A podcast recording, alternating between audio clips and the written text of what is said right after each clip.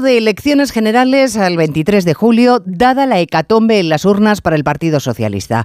Pedro Sánchez dice asumir el resultado que le ha dado respuesta a una de las preguntas que más le inquietaba según confesión propia. ¿Cómo pasaría a la historia?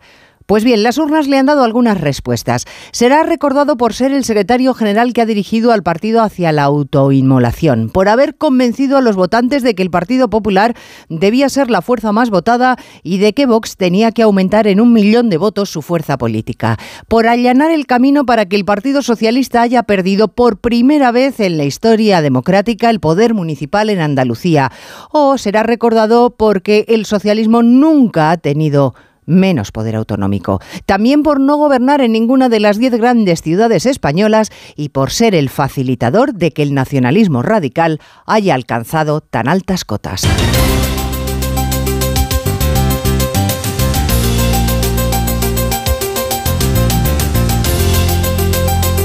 En Onda Cero, Noticias Mediodía, con Elena Gijón.